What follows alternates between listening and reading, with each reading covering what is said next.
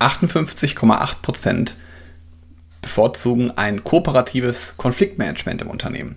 Was das bedeutet, erkläre ich dir nach dem Intro.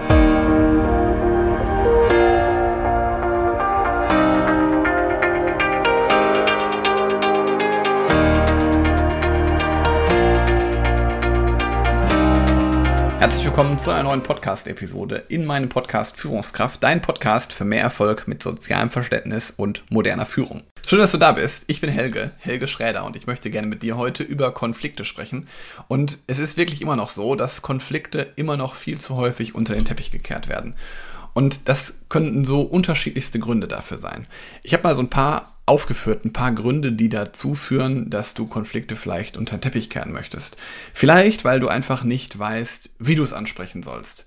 Vielleicht weißt du auch einfach nicht, wann du den richtigen Zeitpunkt dafür findest. Du fühlst dich vielleicht selbst unwohl dabei, wenn du einen Konflikt ansprichst oder du hast einfach Sorge davor, dass irgendwelche Konsequenzen entstehen. Verhärtung des Konfliktes, dass der Mitarbeiter kündigt, das heißt also, dass der raus ist, nur weil du ihm jetzt eine Rückmeldung gibst. Oder aber auch natürlich, dass ihr einen grundsätzlichen Vertrauensverlust dadurch habt, dass ihr also ja, euch weniger vertrauen könnt, dass er dir weniger vertraut, wenn du jetzt den Konflikt angehst. Und ein weiterer Grund, den ich oft höre, ähm, dass du vielleicht niemanden in die Ecke drängen möchtest. Also niemandem sagen möchtest, das war jetzt falsch und das mach bitte nicht wieder. Und da möchte ich dir einfach einen Impuls mal mitgeben, dass natürlich ein gutes Mitarbeitergespräch auch Übung braucht. Ein gutes Mitarbeitergespräch muss natürlich auch eine gute Vorbereitung haben. Und erst recht dann, wenn es ein kritisches Gespräch ist. Und manche nennen es ja auch Konfliktgespräch, aber damit es halt auch für dich leicht bleibt oder beziehungsweise damit es dir leichter fällt, habe ich für dich einen Leitfaden entwickelt. Den kannst du an deinen Stil anpassen. Das heißt also, du wirst von mir einen Leitfaden bekommen. Wenn du den haben möchtest, schreib mir einfach mal eine Nachricht. Schreib mir einfach eine Nachricht bei Instagram, bei LinkedIn oder wo wir auch immer vernetzt sind. Und schreib mir da gerne einfach, dass du den Leitfaden von mir haben möchtest oder du kannst mir auch sonst gerne eine E-Mail schreiben an hallo@sozial-führen.de und da schicke ich dir gerne mal den Leitfaden zu, mit dem kannst du Kritikgespräche, also kritische Gespräche zu was Gutem führen und gleichzeitig an deinen Stil anpassen. Das heißt, dass es auch sich für dich gut anfühlt und dass du vor allen Dingen das auch direkt in deinen Alltag integrieren kannst. Weil grundsätzlich ist es so, dass Konflikte sich nicht von alleine lösen. Wenn du einen Konflikt im Team hast, auch wenn der nur im Unterbewussten im Team ist, also wenn der sozusagen unter der Decke schwelt, dann ist es so, dass sich dadurch deutlich die Leistungsfähigkeit im Team sinkt und natürlich auch gleichzeitig die Motivation in den Keller geht.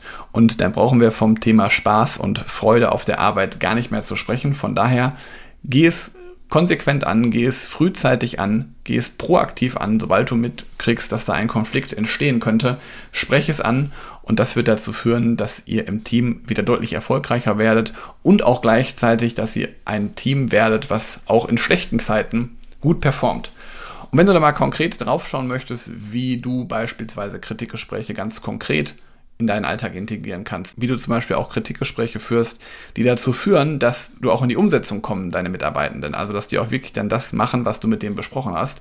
Dann buch dir sogar vielleicht am besten einen Termin in meinem Kalender für ein kostenfreies Beratungsgespräch. Da schauen wir uns dann mal ganz konkret an, wie du bisher in der Kommunikation unterwegs bist, wie du vielleicht auch Konflikte bisher angegangen bist und was du da konkret verbessern kannst, damit es dir leichter fällt, damit deine Mitarbeitenden dich noch besser verstehen und damit die Dinge auch wirklich umgesetzt werden, so wie du es gerne hättest aber natürlich nicht so, ich sag dir jetzt, was du machen musst und das wird auch jetzt gemacht, sondern wirklich auf eine wertschätzende Art, die auch wirklich auf Augenhöhe kommuniziert, die vor allen Dingen zu dir passt. Also buch dir da gerne einen Termin. Ich freue mich, dich kennenzulernen, wünsche dir jetzt noch einen schönen Mittwoch und sage bis bald. Ciao.